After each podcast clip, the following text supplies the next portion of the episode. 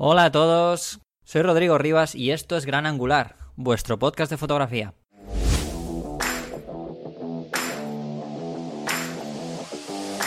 Cuonda presenta Gran Angular, Gran Angular, con Rodrigo Rivas.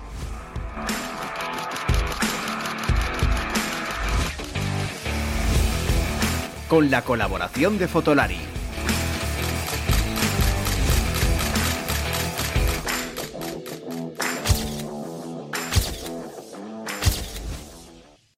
Antes de comenzar el episodio de hoy, quiero recordaros que podéis valorarnos y comentarnos en cualquiera de las plataformas donde escuchéis el podcast, ya sea iTunes, iBox o Google Podcast, etc. ¿Por qué os comento esto? Porque cualquier valoración, comentario, etcétera, nos viene muy bien, no solo para seguir animados para continuar el podcast, sino que también nos ayuda a llegar a más personas. Además, podéis también seguirnos en el Twitter del programa, el cual tenéis la dirección en el cajón de cada episodio. Y ahora sí, comenzamos. Muy buenas, bienvenidos a este nuevo episodio de Gran Angular. Eh, el episodio de hoy va a ser un episodio bastante formativo, o eso tengo en mente, ¿vale? Con respecto a las preguntas y demás que le voy a hacer al invitado. Eh, además es atípico. ¿Por qué? Porque no es un fotógrafo ni ningún videógrafo en sí, pero trabaja en el mundo de la fotografía o para el mundo de la fotografía o asesorando a este tipo de personas. ¿Vale? Tampoco es Iker ni Álvaro, ¿vale? Vamos a, dejar claro que, bueno, Iker y Álvaro ya no son ni invitados ni nada, ya forman parte del podcast. Em, entonces, ¿quién es? Bueno, pues es Rafa Rodero, que es experto en marketing digital para fotógrafos. Y digo bien para fotógrafos porque además es una persona que está, eh, bueno, muy cercano a ellos todos los días, dando clase. Em, y una de las cosas que le voy a preguntar, eh, seguramente, es eh, esta nueva oleada y cómo está influyendo esta nueva oleada de temas tecnológicos, como por ejemplo la oleada de los smartphones, ¿no? Que ya sabéis que unido a esto, no porque yo sea solamente fiel defensor, sino porque también llevo hablando de estos últimos episodios del concurso de Huawei, el Next Image, en el que podéis participar si tenéis cualquier teléfono de la marca, no tiene por qué ser el último modelo para nada. Eh, ya os he hablado que podéis ver las galerías que tienen de este concurso, que son maravillosas, hay una calidad tremenda. Además, he estado observando las fotos que se han ido subiendo y la verdad es que no es por desanimar a nadie, por supuesto que no, sino para que sepáis que hay fotos muy buenas este año también y que además, bueno, pues eh, se pueden hacer grandes cosas con, estos aparatitos. Em, por lo tanto, bueno, vuelvo otra vez a deciros que dejo, dejo el enlace para que veáis tanto la galería como para que podáis subir vuestras fotos y ver las bases eh, en el cajón de información. Y también podéis participar eh, a través de Instagram con el hashtag Huawei Next que también dejo abajo.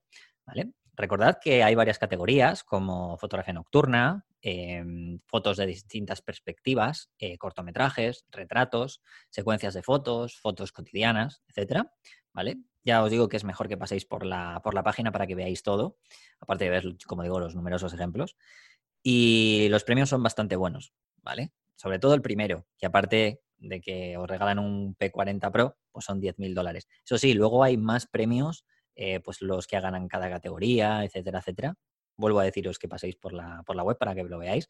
Y sobre todo porque el jurado está bastante bien. Ya hicimos la broma en el episodio pasado con Steve McCurry. No voy a, entrar a valorar más, pero hay bastantes más personas eh, como jurados muy potentes, ¿vale? Así que echarle un vistazo.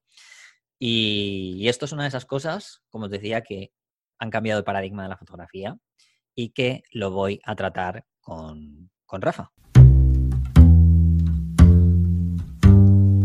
Estamos ya con Rafa. Os voy a presentar a Rafa Rodero, como, se, como os he dicho al principio. ¿Qué tal, Rafa? ¿Cómo estás? Pues eh, muy bien, Rodrigo, encantado de estar aquí en el podcast y bueno, con ganas de, aportar un poquito de, mi conocimiento y con ganas de ayudar también a, los, a, los, eh, a los oyentes del podcast. Bueno, bueno, bueno, bueno, bueno. esto seguro, estoy muy, muy seguro de que va a ser así. Por eso te quería invitar. Aparte porque ahora lo, ahora lo comentaremos, pero has sacado un nuevo libro ¿vale? Bueno, un nuevo libro no, es tu primer libro, iba a decir nuevo libro, perdón. ¿Vale? Es tu primer libro que lo has sacado con la, con la editorial Fotoruta, que además, bueno, la mayoría de los oyentes ya saben que yo siempre hablo de libros, incluso en el podcast suelo haber, hacer un, a veces una, un resumen de varios lanzamientos y tal. Y bueno, quería aprovechar que habías lanzado, lanzado tu, nuevo libro eh, que se llama Tus fotos no se venden solas. Exactamente, ahí, porque no sé, tienen que vender solas. Eh, es un poquito, refleja en, una frase, pues refleja muy bien eh, la filosofía y un poco el tono en el, que, en el que va el libro. Así que me alegro que ese haya sido el título escogido porque creo que, va muy en línea con, con el contenido, ¿no? De todo lo que pueden aprender ahí. Bueno, eh, ahora hablaremos de eso, porque te haré una pregunta con respecto a eso. Pero normalmente lo que hago con los invitados, em, salvo con Iker y Álvaro, que ya, ya los conoce todo el mundo y estamos, ya, ya los tengo, ya, no, ya es que no son ni invitados, ya son parte del podcast. Entonces, eh, lo que suelo hacer es primero que es preguntar al invitado, eh, bueno, por, cuándo y cómo. Me refiero sobre todo este por, cuándo y cómo viene a te dedicas al marketing digital para fotógrafos en este caso, pero, eh, claro, hasta llegar ahí, que esto vamos a llamarlo una especialización, ¿no? Entre comillas. Eh, ¿Por qué llegaste a esto? Eh, ¿Cuándo? Y, cómo, ¿no? Porque al final es como para llegar a este, mundo, a este punto o a esta especialización, has tenido que tener un primer mm, contacto con la fotografía, digo yo, ¿no? Que sé que eres profe en tu Flash, pero me refiero que seguramente antes tendrá que ver con esto. Exactamente. Pues, eh, pues vamos a, desenterrar un poquito la, caja de, Pandora, ¿no? en, este momento también de, crisis, de incertidumbre, incluso pues de, reinvención, ¿no? Que fue un poquito lo que pasó a mí. Eh, yo eh, me remonto un poco a, 2001, que fue cuando empecé, pues bueno, el paso natural que te dicen desde siempre, ¿no? El ir al colegio, al instituto y después toca la universidad con 18 años ahí con sus dos pares, porque con 18 años no tienes la posibilidad de elegir lo que quieres hacer durante el resto de tu vida. Pues yo elegí. y elegí mal porque la carrera de fotografía aún no existía, oficial, ¿no? Entonces, pues bueno, yo eh, me metí en arquitectura, pues eh, la terminé y con la mala suerte o con la suerte, no lo sé, de que la terminé en plena crisis del 2008. Y claro, digo yo, bueno, pues, eh, ¿qué puedo hacer? ¿Qué puedo hacer? Eh, mi padre me, regaló una cámara, una reflex. Eh, no tengo a ningún fotógrafo en familia. Bueno, tengo un tío, sí, al que le gustaba bastante la fotografía y hacía fotos en familia cuando nos reuníamos, pero nadie se había interesado por, por este, esta profesión, ¿no?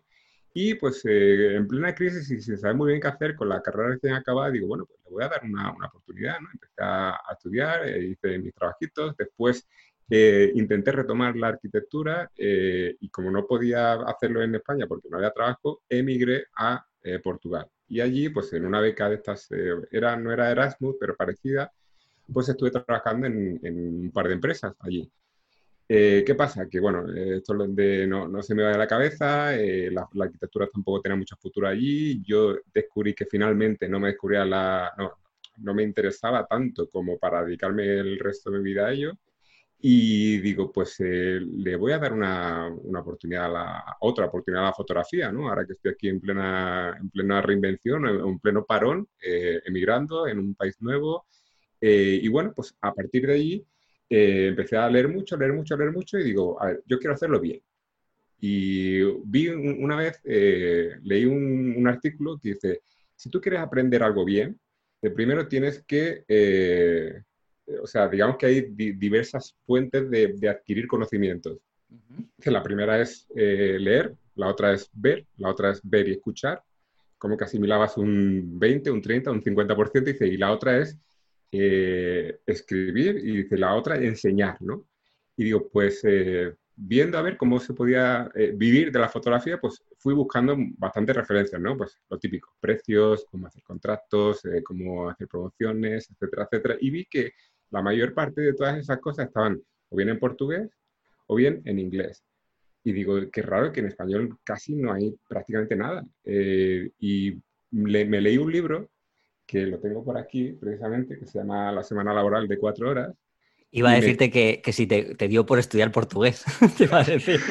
El, pues mira, el, portugués y el inglés lo, lo, fui estudiando allí, pero, pero al final, digamos, yo iba con una pequeñita base y me sirvió mucho para, para abrirme también eh, fronteras y bueno, eh, es muy guay. Eso de, de vivir en otro país eh, Mm. donde nadie te entiende es súper guay. Y después de leer este libro me, me, me dio la, la, la, la, necesidad de emprender. Digo, y fue cuando me hice el clic.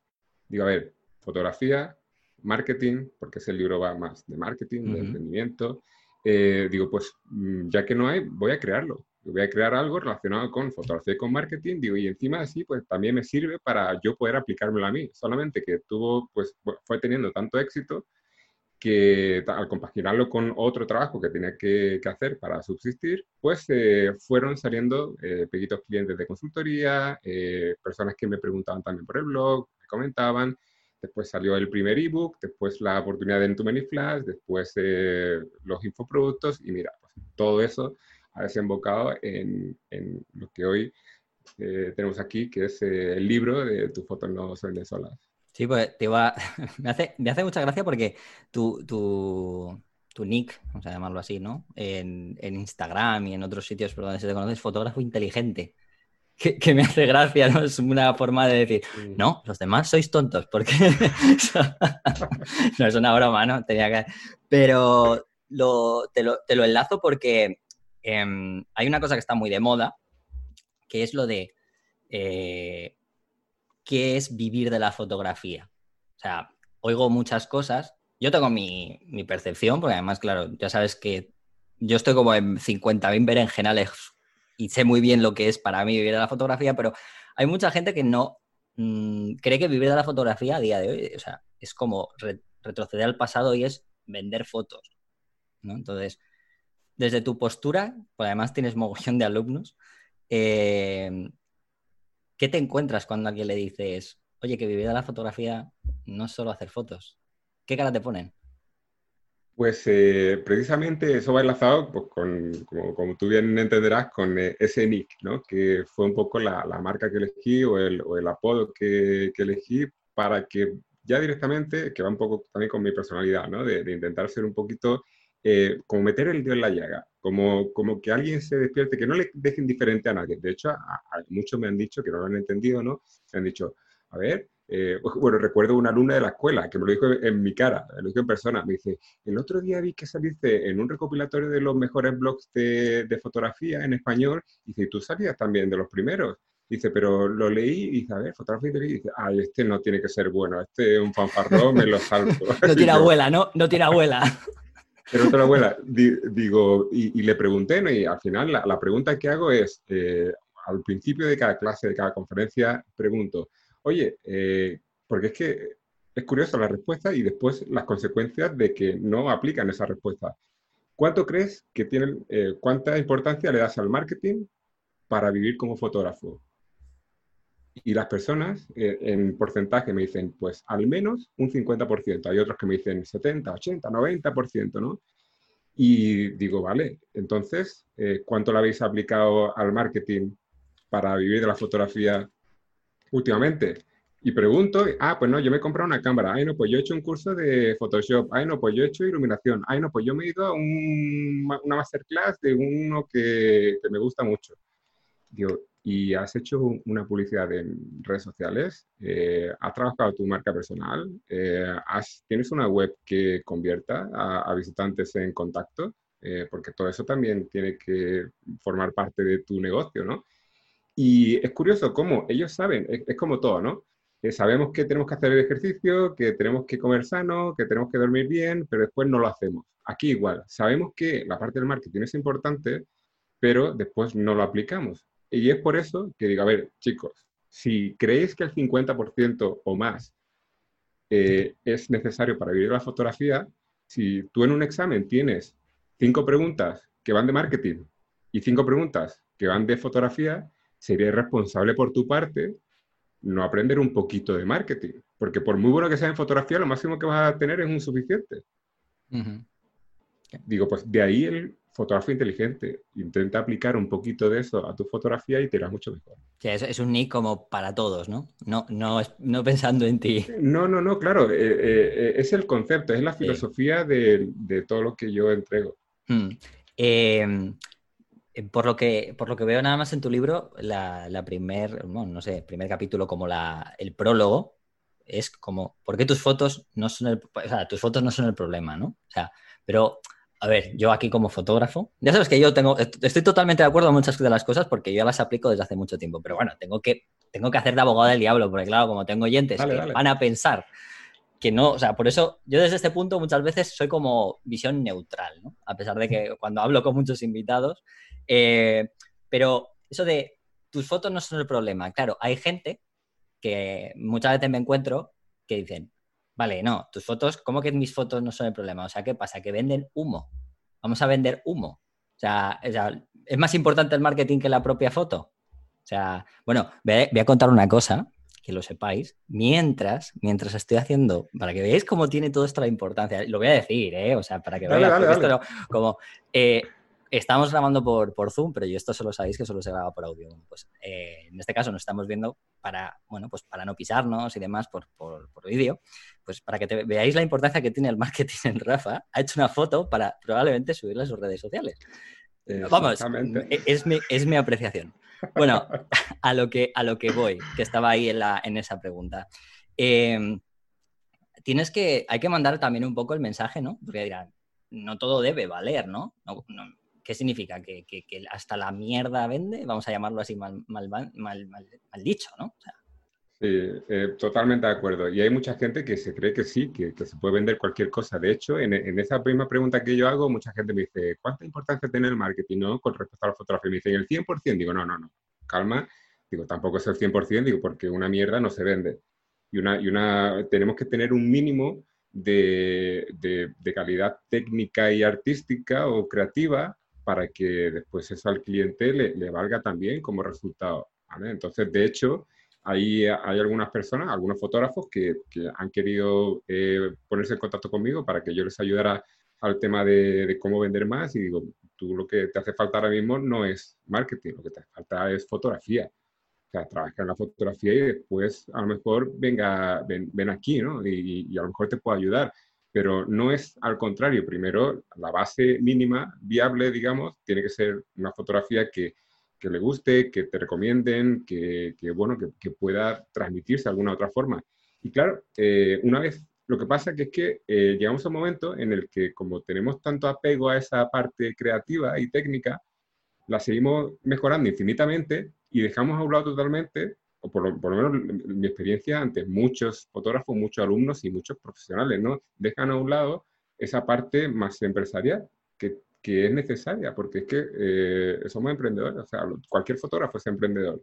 Entonces, bueno, pues digo, a ver, eh, intenta, no intentes mejorar eh, de un 8 a un 10 tu técnica fotográfica, cuando ya es suficientemente buena, es un notable alto, y, si tienes en 0 o en 1 el marketing, pues chico o chica, intenta mejorarlo un poquito, porque es mm. que te, te, va a te va a ir mucho mejor. Ah, me imagino que también tiene que ver un poco porque si, si no tienes producto que mostrar, no tiene sentido eh, hacer, bueno, creo yo, ¿no? De manera global, ¿no? De ponerte ahí a machete con el marketing si no tienes producto que vender o no tienes nada que ofrecer, ¿no? Exactamente, no, y, totalmente de acuerdo. Es que tenemos que tener, yo lo llamo el, producto mínimo viable y la manera en la que la gente se da cuenta o se, se convence de que ya tiene un producto suficientemente bueno es otra pregunta, porque no sé si alguna vez lo habrá escuchado, pero las preguntas son las que dominan el mundo, ¿no? Al hacer las preguntas correctas son lo que dominan el mundo y tú como, como eh, eh, estando ahí en esa parte, pues creo que lo entenderás mejor que nadie. No te va a decir, eh, tú devuélvela, tú devuélvemela si quieres. O sea, esto al final lo bueno que tienes es que tampoco soy, esto es una, no es una entrevista al uso. O sea, y si quieres hasta me puedes preguntar tú a mí, ¿sabes? No es una broma, hombre. Claro, claro. Eh, pero se trata de decir, oye, eh, hay otros fotógrafos que teniendo un peor producto técnico y, creativo venden más que tú, porque si la respuesta es afirmativa, entonces tus fotos no son el problema, que era lo que, lo que explicaba ahí. Ese no es el problema. El problema será otro. Bueno, sí, claro, puede haber varios, ¿no? varios. Claro, claro. Que de hecho es una de las cosas que, bueno, pues eh, ahí están las asesorías que tienes tú, sobre todo para ver esos, esos, esos problemas, entre comillas.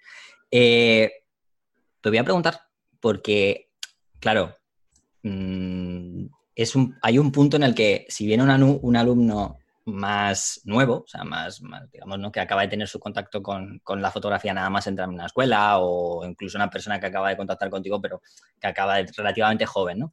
Pero el problema también viene con la gente de, que viene con la concienciación heredada de la fotografía, ¿no? Que a mí me ha, me ha costado años en algunos aspectos, sobre todo en uno, porque he visto aquí que hay cambios de la fotografía que tienes aquí puestos en el índice del libro, que uno hace Em, bueno, hace referencia a la digitalización, otro a los teléfonos móviles y otro a las redes sociales. A mí, mm, obviamente, mm, yo soy muy del móvil, ya lo sabes desde hace ya bastantes años, pero estos tres cambios son los que más, eh, digamos, conflicto te pueden, no sé, suceder que tenga estos tres cambios o que cueste más entenderlos a la gente o, donde por más dificultades tengan para entender todo esto o, la fotografía o digamos la venta o lo que sea, ¿no? Lo que tenga que ver un poco para poder vivir de ello. Sí, ahí a lo que a lo que me hacía a lo que hacía referencia un poquito en el libro es eh, para poder entender el momento actual tenemos que entender de dónde venimos porque hay veces que muchas de las actitudes que tienen ciertos fotógrafos eh, vienen heredadas precisamente de épocas anteriores. Mm. Es decir, eh, de hecho, el, el, propio título del libro es porque hace 20, hace 30 años tú hacías una foto y como apenas tienes competencia, pues eh, mm, apenas se hacía marketing y claro, eh, cualquier foto pues eh, se, podía vender, ¿no? cualquier foto, por, a lo mejor la, calidad técnica de los dos, tres fotógrafos de barrio que, al, que pudieras ir, pues era mm, suficiente. No hacía falta hacer marketing porque había mucha más demanda ¿no? de, ese producto. Ahora, ¿qué pasa? Ahora eh, estamos invadidos por eh, información visual al instante. O sea, recibimos millones de impactos visuales diarios y no somos capaces de discernir qué es lo bueno, lo, menos bueno y lo malo. De hecho, eh, ese es un problema que tienen muchos fotógrafos, que ellos como fotógrafos pueden llegar a saber cuál es la diferencia de calidad entre una foto y otra, de, hostia, este es un fotón y esta es una foto normalita, pero es que el cliente a lo mejor no lo sabe. Mm. Yo sobre todo, a, mí me, me, da, me da rabia que existan a lo mejor eh, productos que se enfoquen tanto, que, al final es una estrategia de marketing, ¿no? Como el, estos teléfonos móviles que tienen cámaras de 40 megapíxeles. Y tú, a ver, ¿para qué? ¿Y para qué no? Es que el cliente piensa y sigue pensando, a día de hoy, el cliente mm, de a pie de calle sigue pensando que cuanto más megapíxeles, mejor es la calidad de la foto. Mm y, cuanto, y, tú le tienes que explicar, mm, a ver, cuanto más megapíxeles se puede imprimir a mayor tamaño y más te ocupa en tu teléfono. Ya está. después la, la, calidad a lo mejor viene por otras cosas como el sensor, como la, composición, el arte que tú tengas dentro como fotógrafo. Digo, pero, pero no necesariamente, ¿no? Entonces, eh, lo que tenemos que tener claro es que cuál es la percepción que tiene el cliente y que no por tener una cámara de más megapíxeles eh, o, mejorar un poquito más el retoque, el cliente a lo mejor no se da cuenta de todo eso. En cambio, si tú le pones a ese cliente tu trabajo enfrente en el momento oportuno, tiene muchas más posibilidades de que te contrate y no porque hagas un trabajo un poquito mejor a nivel técnico y artístico que el vecino. Eh, voy, a, voy a volver a hacer otra vez abogado del diablo con respecto a otras cosas que me, encuentro. ¿eh? Yo, a ver, yo muchas veces tengo que hasta defenderlas, pero, pero a ti como más experto en marketing te lo voy a, te lo voy a preguntar.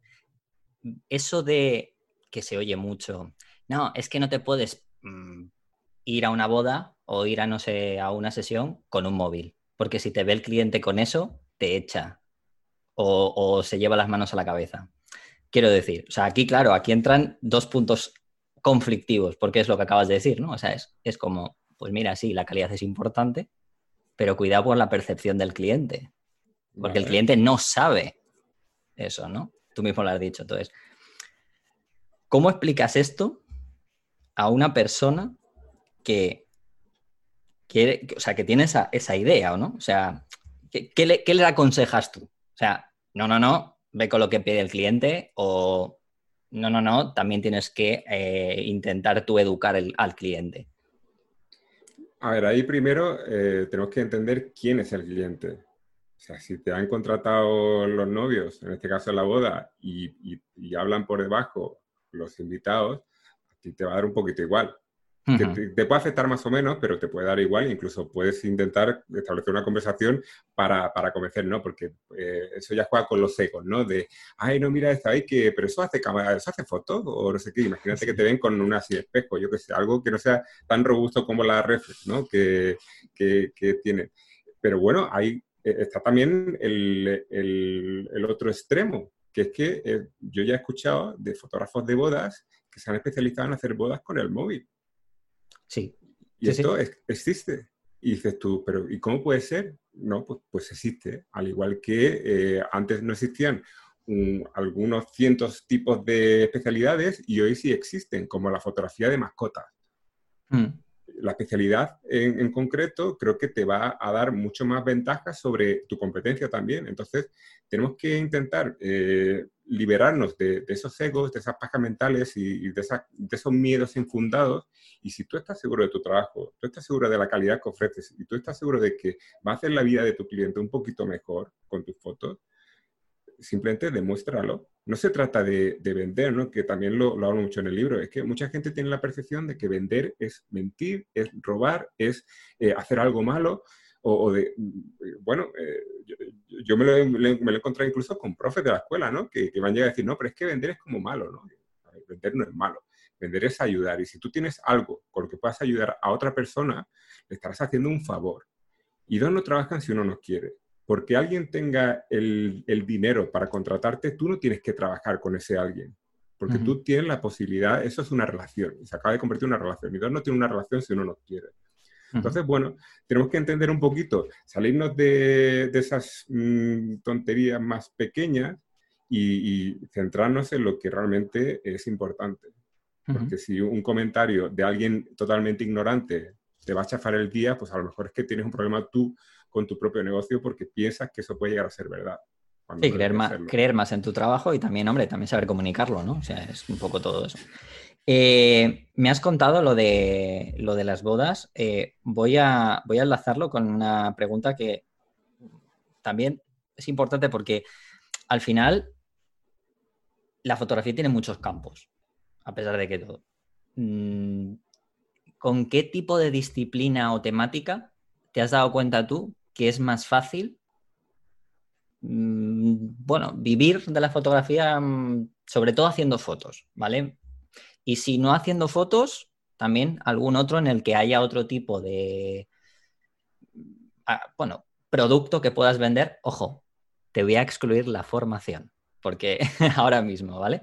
¿Cuál es la temática en la que con tus clientes o las personas con las que has asesorado te has encontrado que hay más posibilidades de, venta actual? Vale, pues eh, mira, yo normalmente eh, trabajo, y bueno, eso se refleja también un poco en, el libro, ¿no? Eh, los tipos de clientes con los que trabajo son sobre todo aquel que trata directamente con el cliente final que es particular.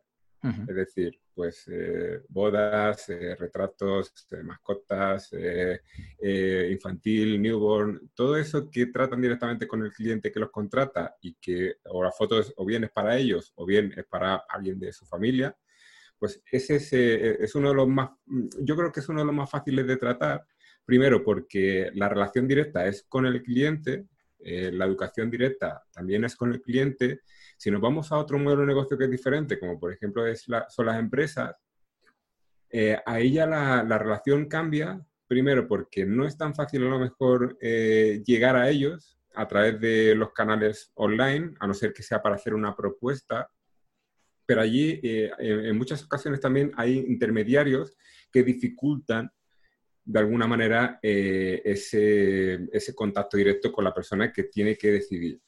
Entonces, claro, eh, ahí es más cuestión de, digamos que eh, el marketing funcionaría mejor para estos clientes particulares y la parte de venta funcionaría mejor para la parte de B2B, o sea, empresa a empresa. Em, y claro, uniéndolo, hay una cosa que yo llevo haciendo muchos años, pero que me he dado cuenta que sí que es importante, pero claro, también depende, ¿no? Porque igual que me has contado tú lo de que tus alumnos al principio pues se sorprenden, yo creo, a ver, y a ver si no me confundo, pero voy a enumerarte una cosa, que ahora me, a ver si me puedes tú decir alguna más, que creo que es muy importante, además de saber hacer fotos, y de, bueno, saber moverte un poco, eh, en el mundo actual también para un fotógrafo, que es aprender a comunicar en público. ¿Tú cómo lo ves? Y, además, si sabes, se me puedes decir algunas más, ¿no? O alguna más, tampoco te voy a decir que me digas muchas, pero con que me digas alguna más. Sí, la, de aprender a comunicar en público, la de eh, entender qué es lo que quiere ese público y, a quién te estás dirigiendo. Al final es un trabajo de, análisis, ¿no? Que eso sí que hablo mucho en el libro, de, intentar analizar a qué tipo de mercado te, te, centras. ¿Qué pasa? Que cuando nos especializamos en algo muy concreto, es mucho más fácil hablarle a ese mercado concreto porque eh, lo que habitualmente me encuentro, y ya he tenido varios, eh, varias conversaciones ¿no? con gente que iba un poquito en, en, contra de eso. Decir, no, pero es que yo si hago eh, arquitectura, mascotas, retrato y producto, pues así abarco más, ¿no? Pero ya, pero es que el mensaje que tú vas a transmitir a cada una de esas especialidades es totalmente difuso porque no sabes al final. Entonces, primero es analizarte tú, después analizar qué es lo que quiere el mercado y después saber comunicarlo. Una de las, uno de los factores que creo que es muy, muy, muy importante es el tema de la mentalidad emprendedora que puede parecer muy mm, utópico, no sé, o, muy poco tangible, pero es que hay mucha gente que intenta ser fotógrafo y tiene una mentalidad totalmente de eh, trabajador por cuenta ajena. Y dices tú, pero mm, te iba a decir, no como nosotros que estamos trabajando un sábado. trabajando un sábado con este calor, con, con aire acondicionado, exactamente. Pero, pero sí, a ver, es que la mentalidad emprendedora, yo lo veo mucho sobre todo, ¿sabes cómo? Eh, primero, aquí puedo herir sensibilidades, poner los dos rombos si quieres. aquí no hay rombos que valgan, aquí vale, vale todo. Rafa, no te preocupes. Pero mira, hay dos, cosas que veo frecuentemente que, mm, eh, están reflejando parte de esa herencia. Primero, la, camarita así, eh, delante de, la, cara, mm, para mostrarse tal cual en redes sociales o en su página web. O sea, ponerse la cámara delante para, decir, soy fotógrafo, pero todo, solamente te muestro medio cachete de la cara. Eso está, eso ya es como cuando ves eso, a mí ya me empieza a generar desconfianza y todo, ¿eh? A veces, ¿eh? Ya, pero a ver, si ha llegado aquí tu potencial cliente y necesita verte la cámara enfrente de la cara para que entienda que eres fotógrafo, tenemos un problema, Houston. Eso primero. Y después, el segundo es cuando yo voy a la página sobre mí o cuando leo alguno de los artículos, yo sé, de, eh, de las publicaciones en Instagram, por ejemplo, y hablan en plural, siendo una persona esa herencia que hemos, eh, que se ha, eh, o, que hemos mamado todos desde pequeñitos, de, eh, la empresa líder en el sector, de somos los mejores, somos tal, pues eso yo lo sigo viendo en fotógrafos que son una persona, porque si es un equipo, ok, pero parece ser que como que reguardándote encima o detrás de las palabras en plural, como dando un ambiente de marca corporativa súper importante, como que eso va a generar más confianza en el cliente y lo que genera es quedarte con una cara gilipollas cuando el cliente te dice, eh, ¿y tu compañero o compañera dónde está? Imaginas, ¿no? no, me lo he dejado ahí, lo tengo, le tengo explotado en casa. Pero, pero me ha pasado, ¿eh? me, ha, pasado el decir, eh, ay, no, es que alguien colabora conmigo en redes sociales, vale, ese alguien eh, aparece en tu web, no, entonces no. Mm. ay, no, es que yo colaboro de vez en cuando con un videógrafo, vale, pero ¿le pagas tú o le paga el cliente? Entonces no, si no le pagas tú, no es parte de tu equipo. Entonces, deja de hacer el tonto, habla en singular y muéstrate a la cámara. O sea que creo que esas dos cositas son también súper importantes. Eh, lo voy a unir a una pregunta que te iba a hacer, que además eh, va un poco con, ya no es mala leche sin nada, sino decir, ¿qué te has encontrado tú o qué diferencias tienes tú? Porque ah, te voy a ser sincero, yo cuando veo a alguien que se dedica al marketing como para fotógrafos, tengo que ver que en qué se diferencia del, del marketing, de la gente que habla del marketing normal. O sea, entonces, porque a veces, claro, no dejas de encontrarte que el mismo discurso puede valer para vender tomates que, para vender, no sé, un libro, que para vender un ordenador, que para vender fotos, ¿no? Vamos a decirlo así. Entonces, ¿en qué eh, o qué es lo que tú has trabajado desde tu perspectiva? Obviamente, me imagino que me dirás, he estudiado foto, claro, eso, eso es básico, ¿no? O sea, pero dime qué cosas has, tenido que hacer tú para entender bien a los fotógrafos, para poder hacer este marketing de fotógrafos y que no se parezca a otro marketing? Aunque me imagino que habrá cosas que se parezcan, claro, pero...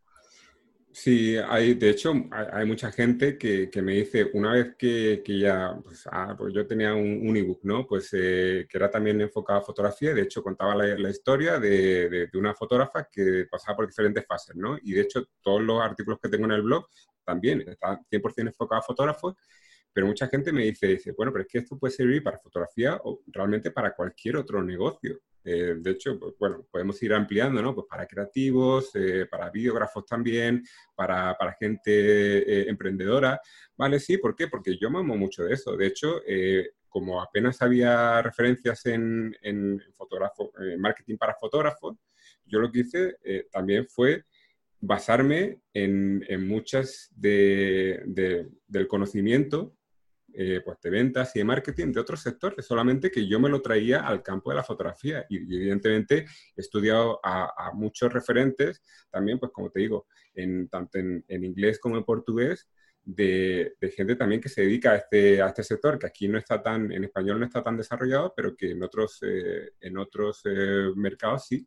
Y todo eso, toda la conjunción de mi amor por la fotografía, de mi relación diaria prácticamente con fotógrafos, de que ellos mismos me cuentan los problemas, porque eso es eh, algo también que, que, a mí me ha hecho mucha gracia, ¿no? a lo mejor cuando yo decía algo, como yo no era un súper referente, un súper fotógrafo súper reconocido, lo decía y a lo mejor no me tenían tan en consideración, pero es que si lo dice un súper mega reconocido con exactamente las mismas palabras que yo, ya sí se lo creen digo, hostia, digo, pues que resulta, a mí me daba mucha rabia a veces, ¿no? El que de repente se creyeran a ese mega referente diciendo palabras muy parecidas o un mensaje muy parecido al que yo transmitía desde mi humilde blog de fotógrafo inteligente. Entonces, ¿qué pasa? Que, pues, por ejemplo, una de las, eh, de las cosas que he estado haciendo últimamente por Instagram es haciendo entrevistas a fotógrafos reconocido. Te iba a decir, a mí no me las has hecho. Será porque no soy fotógrafo reconocido. Pues oye, estarás invitado estupendamente y ya. no, no, no, no, no, no, ya no vale, ya no vale. No, no, es una broma. Pero, pero ¿qué, pasa? Que, que, han descubierto, de hecho mucha gente me ha descubierto por, por ahí, ¿no? Mm. Porque se llaman esos fotógrafos, después veían que yo tenía un discurso parecido y, y les ha molado lo que yo tenía para, para ofrecerles. Entonces, eh, yo me he papado mucho antes de, de asegurarme o, decir, hay mucha gente que incluso dice, no, pero es que, eh, porque yo hablo como con, con, mucha rotundidad, pero digo, a ver, que, que yo no soy aquí el, el dios de nadie. Digo, a ver, que simplemente eh, mi experiencia, la experiencia que yo tengo en base a, lo que conozco, digo, y después lo que tú tengas para aplicarlo. Pero todo eso tiene que servirte para que tú sepas lo que tienes que aplicar y lo que no. Después desecha lo que no te sirva. Pero yo no soy aquí el todopoderoso mm, genio del marketing para fotógrafos. Para nada. Claro. No, a ver, esta pregunta no era mala leche, era para dejarte bien. Sí, en realidad será para dejarte bien. No, no. pero, pero, pero por eso al final, eh, si yo no, no, tengo problema. Yo en, en, clase también, y hay mucha gente que, que, va en contra un poco de esta, de esta vertiente, ¿no? Y que defiende otros ideales y demás, pero bueno, yo simplemente estoy aquí para, para intentar ayudar a fotógrafos a que puedan vivir mejor de la fotografía si esa es su finalidad. Porque hay muchos fotógrafos que al dedicarse solamente a, la parte fotográfica y no tener tiempo para nada más, pues se ven apretados con todo. Y si delegaran parte de ese tiempo a mejorar su marketing, le iría mucho mejor. No, eso, eso además es muy importante lo que acabas de decir, lo de delegar. Yo reconozco que, ah, tenemos un problema, yo he tenido un problema hasta que he podido empezar a delegar ciertas cosas. En realidad mi marketing no, ahora, ahora es, va enlazado con una pregunta, te voy a decir porque creo que fue importante y que mucha gente creo que lo tiene que tener en cuenta. Yo no he podido por el tema monetario al principio, ahora ya sí, pero bueno, ahora como estoy también en otros menesteres, pues tampoco yo mi marketing ya lo hago solo, aunque debería delegar ciertas cosas. Eh, el día que me vuelva a poner, porque esto es un lío. ya sabes, fíjate, estoy trabajando un sábado, igual que, tal, o sea, imagínate con esto. Eh, te, iba, te iba a hacer la pregunta del plan, ¿no? porque al final me encuentro incluido yo en algún momento lo he hecho, pero, pero hay muchos fotógrafos que les dices, no, no, las redes sociales son súper importantes, el marketing son súper importantes, pero empiezan a disparar con... Se encuentra una pistola, disparan con una pistola allí porque ven que aquello le ha dicho fulanito que va bien y si no, de repente, pues cogen lo otro de este lado y disparan para el otro lado porque se lo ha dicho menganito, ¿no? Entonces, em, una de las buenas cosas que tiene una persona que se dedique más a esto es que sabe bien cómo planificarle a un fotógrafo o un videógrafo o incluso un artista, ¿no? Eh, su plan. Porque un plan, ¿no? Que es súper importante, ahora vas a explicar tú por qué es muy importante el plan. Y a su vez, eh, te voy a preguntar qué cosas son indispensables en este plan, de manera, ya no me voy a ir al mundo offline, ¿no? Porque el mundo offline ya sabemos que es el networking y demás, pero sobre todo en el mundo online, que es donde yo creo que más fallos incluso tiene la gente cuando se pone a hacer cosas. ¿Vale? Entonces, redes sociales, ¿cuáles son las más importantes para una persona como un fotógrafo y un videógrafo? ¿Y qué, eh, qué partes de un plan consideras tú importantes, además de estas redes sociales? Vale. Pues a ver, dependiendo un poquito de la especialidad de cada fotógrafo, van a haber mm, redes sociales más aptas o menos aptas. Eh, quitando algunas eh, específicas, yo creo que ahora mismo todo fotógrafo o videógrafo que se precie debería estar en, Instagram, sí o sí, porque su público, quieras que no, va a estar ahí. Por, lo menos estas, eh, estos sobre todo el fotógrafo que se dedica a ese cliente particular. El cliente corpora el, que tiene un cliente corporativo, evidentemente tendrá que estar en LinkedIn. Claro. Porque allí es donde sale la red profesional de empresas, ¿no? Eh, y probablemente algunas otras. Pero después Facebook, eh, ¿hay que estar en Facebook o no? Que es un poquito aquí la que está ahora un poco eh, tambaleándose.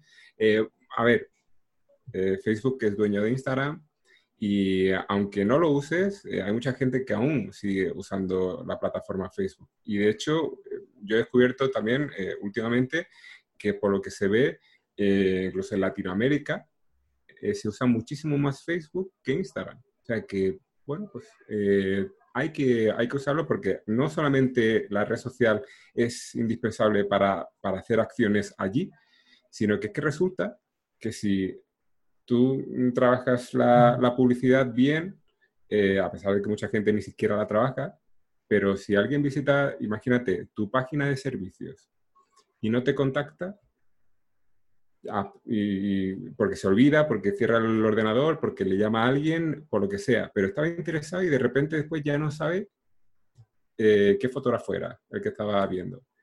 Y tú no recuperas esa conversación, el cliente se te ha ido. Entonces, ¿por qué no hacemos como hace Amazon? Que de repente te recuerda, oye, ¿has visto este artículo? Eh, aún lo puedes adquirir. Mm. Simplemente hay diferentes formas de hacer eso. No digo que todo tenga que ser una oferta o venta o lo que sea. Hay diferentes eh, formas más o menos intrusivas, más o menos invasivas de hacer todo esto, ¿no? Pero imagínate, si ha visto la página de servicio y se ha ido, ¿por qué no le enseñas una de tus mejores bodas o uno de tus mejores testimonios? en una publicidad para que vuelva otra vez a tu página. Te, iba a comentar que también, bueno, la publicidad, todo esto, todo esto, eh, porque es muy complicado que lo, que lo, expliques todo aquí en el podcast, pero tienen en el libro, porque además tienen, tienen bastantes cosas sobre eso, sobre la publicidad en, Facebook, cómo hacerla mejor en, en, cualquiera de las redes, etcétera, etcétera. Debo, debo em, poner un punto a favor sobre lo que has dicho de LinkedIn. Yo he conseguido hace poco trabajo ahora en doméstica gracias a LinkedIn. Entonces, eh, ahora es lo que le digo a la gente cuando alguien me diga, no, no, es que LinkedIn no funciona. He dicho que me voy a tirar al cuello directamente. Eh, pero hay una cosa que sí que voy a poner, eh, porque es un error mío, porque yo además muchas veces lo postergo o lo dejo un poco raro y demás, que es, no lo has dicho porque no te lo he preguntado, pero es la web que sé que todas las personas que dedican al marketing, pero sobre todo da igual, a esto sí que realmente es súper importante en cualquiera y es la web, ¿verdad? Exactamente. Mucha gente piensa, y eso es otro de los mitos que se derrumban en, el libro, que la gente cree que la web es tener un portfolio bonito y ya. Pero es que la web tiene que ser muchísimo más un portfolio bonito. O sea, es para mostrar cómo tú realmente quieres, ya que las redes sociales te ponen plantillas que tú no puedes modificar. Ve tú a Instagram a decirle, oye, que quiero hacer una de las publicaciones que he hecho hace 20 días, las quiero poner la primera. Después posteala de nuevo, guapo o guapa yo, eh, mi, mi, grid es de tres en tres y aquí es lo que hay y si quieres bien y si no, vete a, otro, ¿vale? Pero en la web tú sí que lo puedes hacer. Que esta es mi fiesta, que esta es mi fiesta y la monto yo, o sea. y, hay, mucha gente que no le saca todo el partido y, cree que la inversión en una web es tremendamente cara cuando es que eh, al final estamos hablando de 100 euros para mantenerla, 100 euros al año. mm. que sería el dominio, el hosting y la plantilla si la tienes que renovar.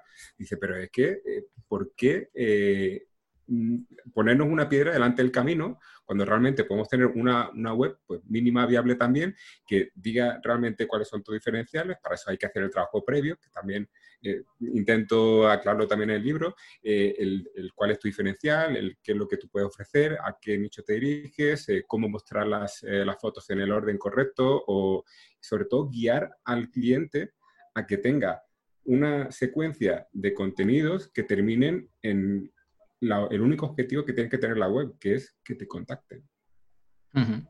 Sí, sí. te iba a hacer una pregunta para, para acabar. El, libro, bueno, esto lo, voy a poner debajo los enlaces para que, por si queréis echarle un ojo. Deciros que eh, el libro, por primera vez, de un libro de fotografía hasta que no pasó un tiempo, eh, está en PDF, o sea, en ebook, formato ebook también, porque claro, al ser un tema más, bueno, más teórico, ¿no? Vamos a llamarlo así, aunque tiene fotos de muchos ejemplos de casos de éxito de gente con la que, has ayudado, eh, para que sepan que también lo ponen desde el principio, lo pueden también adquirir en, ebook, porque sé que, bueno, pues obviamente estás hablando de una temática nueva, pues la gente ya pide también si, si está en, en, esto. O sea que lo pueden encontrar tanto físico como en ebook. Eh, dejo los, lo dejaré, dejaré los enlaces abajo para que la gente lo, lo sepa. Em, te voy a hacer una pregunta antes de la, de la última parte más, yo la llamo ociosa, lúdica del, del podcast, antes de acabar eh, la entrevista, que es que me cuentes, no sé, una anécdota que hayas tenido, ya que como es un mundo, a mí me pasa siempre, cuando me encuentro con alguien como en plan que está en ese momento en el que es algo nuevo, que siempre hay alguien como en contra o siempre hay alguna situación de esta, eh, que me cuentes una anécdota que te haya pasado ¿no? en esta situación, en este momento laboral, no, no ahora, sino en, esta, en este bagaje que has tenido, eh, cuando has enseñado a alguien algo de esto, ¿no? Puede ser alumno, puede ser una asesoría o lo que sea, alguna anécdota así divertida que te haya dejado con el culo torcido, ¿no? Sí, bueno, divertida yo creo que puede ser incluso eh, algo relevante porque yo también aprendo en, en bueno, este, relevante, sí, lo que tú quieres. Eh, en este campo y fíjate, recuerdo una que yo también incluso a veces pues lo, comento en clase, eh, cuando la gente que tiene un poco que ver también con, con el tema de, cuál es tu objetivo eh, para conseguir, ¿no? Siempre que para trabajar en el marketing tienes que tener como unos objetivos y a partir de ahí pues trabajar para hacerlo realidad, ¿no? Hmm. Y hay veces que la gente tiene unos objetivos muy poco realistas.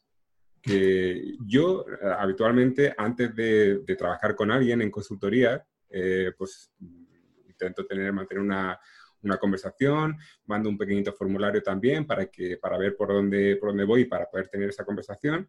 Y, mandé el, formulario una vez y eh, hubo una chica que me dice, pues yo preguntaba, eh, ¿cuáles son tus objetivos en cuanto a, eh, en cuanto a dinero, ¿no? En cuanto, ¿qué querría, ¿cuánto querrías ganar? Dice, pues queremos, porque trabajaba también con alguien más, queremos duplicar facturación y si puede ser en un mes, mejor que en dos. Bueno, sí. Y, yo, y yo, vale, digo, ¿y cuánto, ¿y cuánto estás dispuesto a pagar por eso? Porque también eh, era una, otra pregunta, ¿no? ¿En cuánto tiempo querías conseguirlo y cuánto querías invertir? Tenía varias opciones y me puso 250 eh, euros. Pues te iba, iba, a iba a decir, porque, a ver, estamos hablando cuesta dinero, ¿vale? o sea, creo que esa es otra que me imagino que, bueno, como es un podcast de fotografía, mucha gente pues entenderá de qué va la vaina y también nos pasará como a nosotros, pero bueno, nunca se sabe, lo mismo hay gente que piensa que esto es gratis, que entonces, por eso. Entonces, claro, yo, yo me quedé así con la, con la cosa de decir, eh, oye, eh, seguro, eh, digo, ¿tú lo, ¿tú lo ves justo? ¿Ves justo el que por, mm, por da igual, llámalo formación, consultoría, por lo que sea que tú inviertas en tu negocio, de repente eh, el doble el mes que viene, digo, creo que está siendo un poquito poco realista, ¿no? Ah, bueno, pero estaría bien, ya estaría bien y, y, que yo de repente fuera multimillonario también con tres yates y una isla para mí, ¿no? Pero ¿qué pasa? Que es que tenemos que tener conciencia, pero eso a pesar de que, de que resulte gracioso, que yo...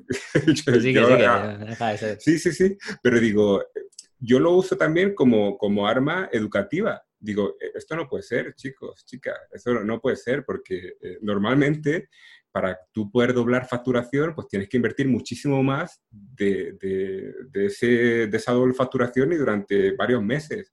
Dices, es que si no, sería, no, sería justo para el karma, ni para el universo, ni para nadie, ¿no? Entonces...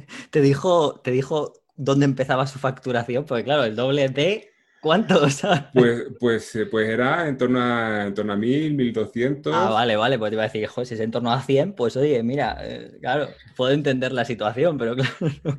Sí, sí, sí, No, pero dices tú, no, no, no puede ser y, no, es, no, no es un hecho aislado. O sea, que hay mucha gente que de repente quiere, quiere mucho, quiere unos objetivos como muy ambiciosos, pero que no, no son consecuentes con lo que realmente eh, invierten, ¿no? y mm. después no les cuesta nada, que yo eso muchas veces lo, lo, he vivido también con alumnos, ¿no? Eh, no, no, pero el marketing no es tan importante, eh, vale, eh, ¿has invertido en marketing? No, ¿cuánto es la última cámara que te has comprado? Pues una, ¿de cuánto te ha costado? 3.000 euros. Ah, vale, pues entonces ya no tenemos nada más que hablar. ¿Crees que es más importante la cámara de 3.000 euros que invertir 100 euros al mes a lo mejor en algo relacionado con la promoción de tu servicio? Sí, bueno, eso es un mundo en el que entran ahí dos situaciones, porque al final entra, entra muy bien por los ojos lo que es tangible, lo que es, es como, yo, lo llamo el, efecto Gollum, ¿no? Es, mi tesoro, pero tu tesoro lo haces así y es como, la, es como la cámara, pero tú hablas de tu tesoro, de tu web o no sé qué, como está ahí en el limbo, ¿sabes? Es como, es muy difícil decir que es mi tesoro, ¿no? Al final, como personas tendemos a, a querer lo que podemos tocar, ¿no? ¿no? de, eso lo, de hecho lo hablo, que, que, tú te sientes como un juguete, que mucho, que la, que la adrenalina, la, no sé cómo se llama esta mm, cosa que, que tenemos, ¿no? Que como que te, que te llena de, de, cosas el cerebro y te gusta, ¿no? Eh, dice, pero claro, eh, realmente, ¿cuánto va a...? Y, y me gustaría que, que la gente se hiciera esta pregunta, ¿no? El comprarte una cámara mejor, eh, o el hacer el upgrade de la cámara o de la lente o lo que sea, ¿cuánto crees que va a repercutir en más clientes en los próximos seis meses? Porque eso sí que no es tangible. En cambio, si tú inviertes 200 euros en publicidad cada mes, tú sí que vas a ver tangiblemente, oye, cuántas han visitado, cuántas han llegado a mi web, cuántas personas han contactado y cuántas personas han contratado. Hmm. Y de eso también, pues, hablo un poco en, el libro, ¿no? Que son aquellos misteriosos embudos de venta que nadie quiere conocer, que le asusta, ¿no? No, no, pues eh, la verdad es que sí que es un, es un libro muy completo, ¿eh? la verdad que las cosas como son y además está bastante dirigido al mundo más fotográfico. Eh, sí que es cierto que lo que ha dicho tú tiene cosas que son, pues oye, pues al final como todo, ¿no? También más, más genéricas, pero sí que es verdad que está, se, se nota el hecho de que, bueno, pues has, tratado con, con, fotógrafos cada día, ¿no? Has tenido, visto sus problemas, te los han contado, has tenido que estar ahí, ¿no? Entonces, eh, es un libro bastante completo. Eso, y muy dirigido a esto, tanto a fotógrafos como a gente o videógrafos, etcétera. Y, bueno, pues, eh, yo la verdad es que debo decir que además lo que me gusta es esa parte que también haces de, bueno, como más de marketing.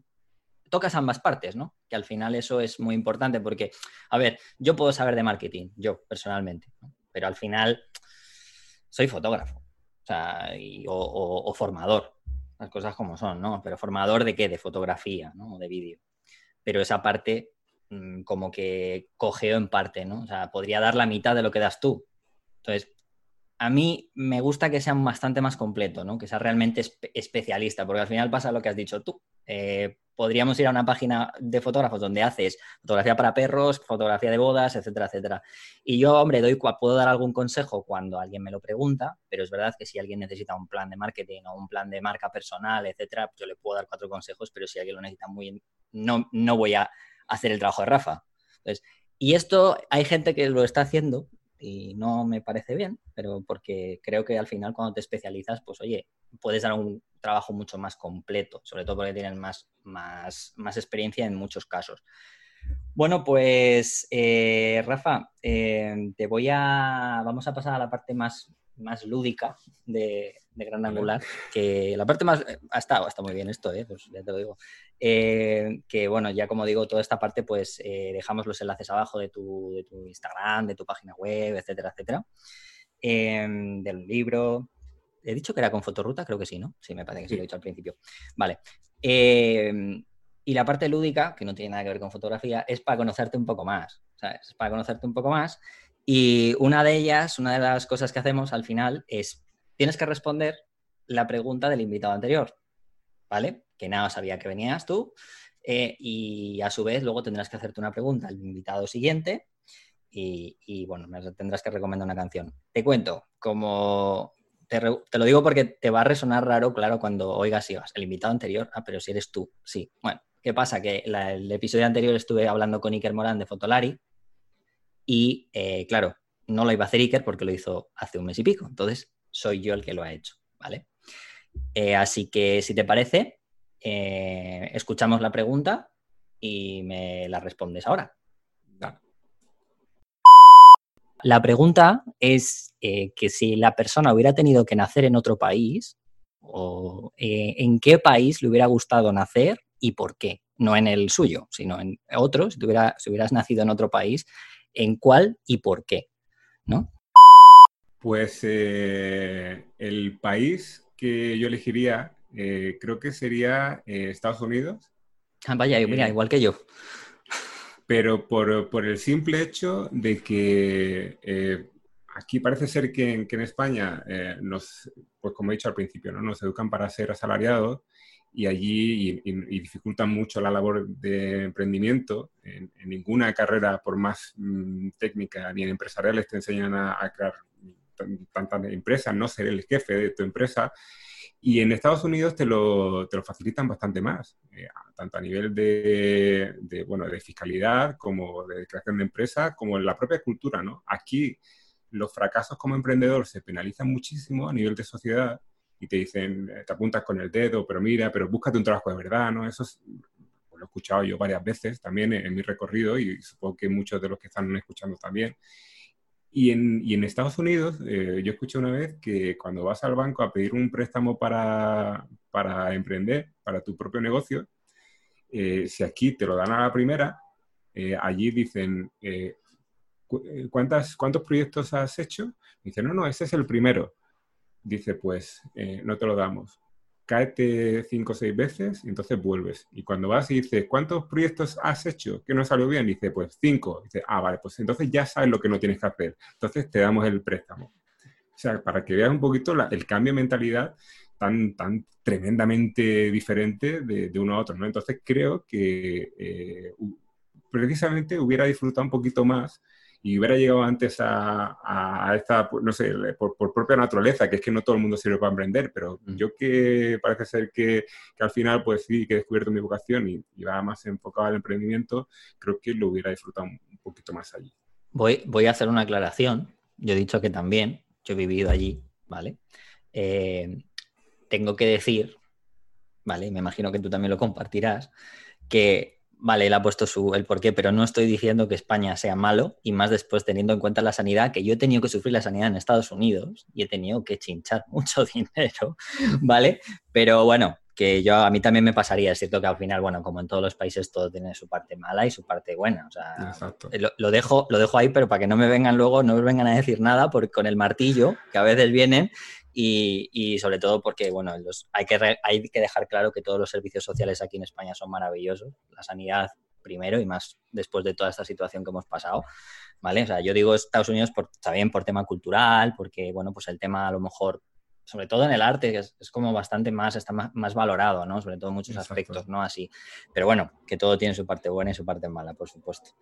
Eh, pues nada, a ver, Rafa, tu pregunta, que no, no puede tener, o sea, no tiene, no tiene que ser ni relacionada con foto, ni con vídeo, ni con cine. O sea, nada que tenga que ver con el mundo audiovisual así, salvo que sea algo súper mega cultureta, como yo digo. Pero no puede, si puede ser mejor, no. Mira, el otro día ah, hubo una vez que preguntaron si tenían platas en casa. O sea, fíjate cómo va la, cómo va la vaina. y aparte de la pregunta, eh, una canción que a ti te guste. O sea, me dice la canción y el autor. Vale. Pues eh, mira, la pregunta es, eh, es una pregunta que, yo también suelo hacer. Aquí se la puede tomar a nivel personal o profesional, que es eh, si tuviera la posibilidad de, encontrarte con tu yo del pasado, con tu yo de hace 10, 15 años, ¿qué le dirías? Vale. y ahora... puede ser interesante. Sí, sí, sí. A ver con qué se encuentra el próximo invitado, porque claro, yo, no lo sé. El otro día me, dice, me dice Iker, no, tú ya te lo sabes. Digo, bueno, no, porque tengo un par de personas. Todavía no sé a quién le llegará la pregunta. Muy bien, pues dime, dime la canción. Pues mira, eh, yo el, otro día estuve, estuve en casa, bueno, después de todo este tema de la pandemia y demás, pude, pude volver a casa y, estuve haciendo limpieza y, me acordé de algunos de los CDs que yo tenía en su época y, hubo una, una, un CD que yo me compré de una, era una banda sonora de una película en la que participaba Whitney Houston y la canción es Step by Step, o sea, paso a paso. Y creo que, que, refleja muy bien porque muchas veces no nos damos cuenta de todo lo que avanzamos eh, cuando, cuando llegamos. O sea, eh, si a mí me dices tú hace cinco años que cuando empezaba en todo esto, que iba a tener la oportunidad de de, entrevistar a, los mejores fotógrafos del mundo, o muchos reconocidos por ellos, ¿no? Eh, o de viajar al extranjero para impartir formación relacionada con marketing para fotógrafos, escribir un libro y que la gente estuviera tan, tan contenta y estuviera orgullosa, ¿no? De, comprar ese libro, realmente me dice, Rafa, estás loco, no, no, no, te flipes, ¿no? Y creo que, que muchas veces el, ir poquito a poco eh, te da un poquito esa... Eh, tienes que tener perspectiva como para mirar atrás de vez en cuando y decir, wow, lo que, cómo estaba hace un año, cómo estaba hace dos años y cómo estoy ahora, ¿no? Y agradecer sobre todo el momento actual en el que estás, porque muchas veces pecamos de no agradecer lo que tenemos ahora y estar siempre más enfocado en la queja, en lo que no tenemos o lo que nos falta. Agradece un poquito más, mira hacia atrás y, y mira paso a paso todo lo que has recorrido. Muy bien, pues ahí queda. Y nada, ha sido un placer, Rafa. Muchísimas gracias. Eh, seguro que, bueno, como siempre digo, le digo a los oyentes que, pongan, bueno, las impresiones, aunque eso siempre lo digo al principio del, episodio, pero bueno, que ha sido un placer y que si la gente tiene cualquier apreciación, que lo deje en todas las plataformas, las preguntas que quiera, etcétera, etcétera, a ver qué tal. Pues nada, es lo dicho, que ha sido un placer, Rafa. Muchas pues gracias por venir.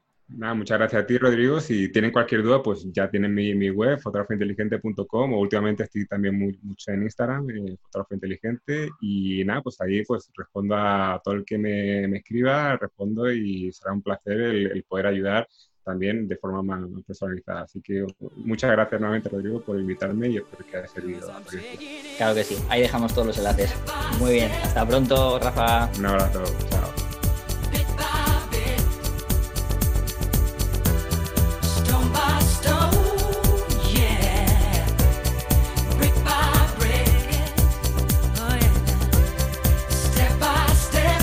Gran Angular con Rodrigo Rivas.